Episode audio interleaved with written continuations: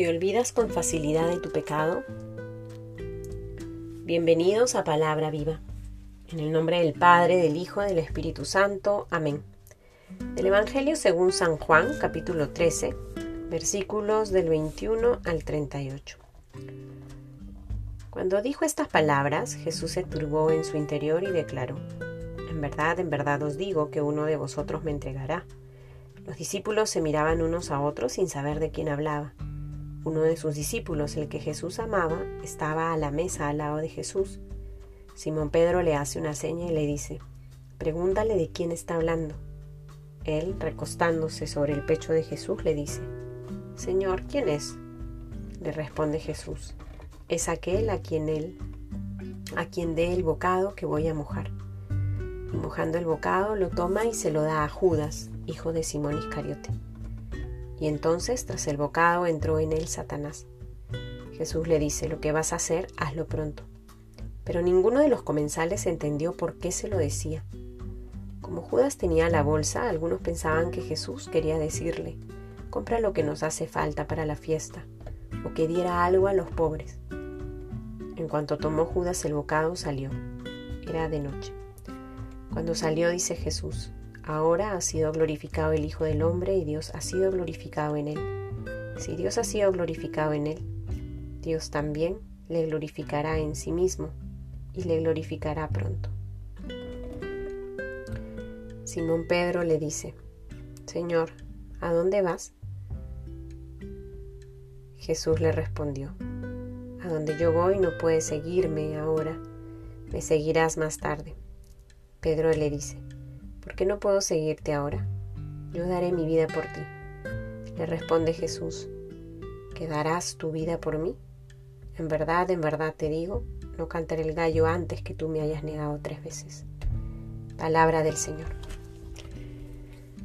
Vamos acercándonos cada vez más a celebrar el trido pascual y hoy escuchamos este texto también del Evangelio de San Juan que nos va preparando el corazón y disponiendo nuestro interior para vivir de manera intensa la pasión, la muerte y la resurrección de nuestro Señor. Hoy escuchamos estas palabras que enmarcan la despedida de Jesús a sus apóstoles y ocurren dos situaciones particulares. Jesús está reunido con sus amigos de toda la vida, con quienes compartió la misión, a quienes llamó, a quienes les hizo partícipes de la intimidad que él tenía con el Padre, está reunido con ellos, está sentado a la mesa con ellos. Y es Jesús quien anuncia la traición de Judas. Judas no era una persona extraña, no era una persona que apareció en el último momento, sino era uno de los doce. Jesús lo había llamado a compartir la misión con él y con los demás, y es uno de los doce quien lo traiciona. Jesús en un lenguaje que los demás no logran comprender, le, le, evidencia que él ya sabe lo que va a hacer. Jesús lo sabía, pero nunca se lo sacó en cara, nunca lo apartó de la comunidad. Estuvo con él hasta los últimos minutos, hasta que el mismo Judas preparó todo para entregarlo. Por otro lado, aparece un Pedro que también al escuchar las palabras del Maestro, dice que nunca lo va a dejar, que va a dar su vida por él.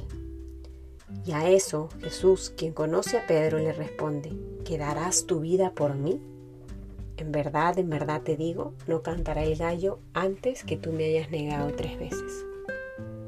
De sus más íntimos, sus más amigos, uno lo ha vendido por unas monedas y el otro lo va a negar antes de que cante el gallo. Dos personas que conocieron, entre comillas, al maestro.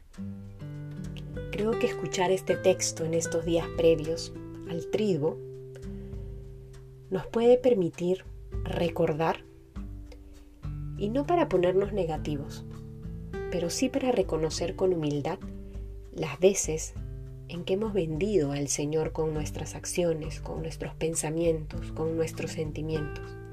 Las veces en que le hemos negado cuando no hemos dado testimonio de Él ante los demás. Las veces en que nuestras acciones han hablado más bien de las tinieblas que hay en nuestro corazón y no de la luz que nos da el mismo Señor. Reconocer nuestros pecados, reconocer nuestras faltas, con humildad y acompañados de Dios, nos permite acoger de manera infinita el misterio del amor de Cristo que se entrega por nuestra salvación en una cruz. Que el día de hoy, queridos hermanos, podamos ponerle nombre a todo aquello que nos ha alejado de Cristo en este tiempo. Y si es que aún no has acudido al sacramento de la reconciliación, creo que este es el momento para hacerlo.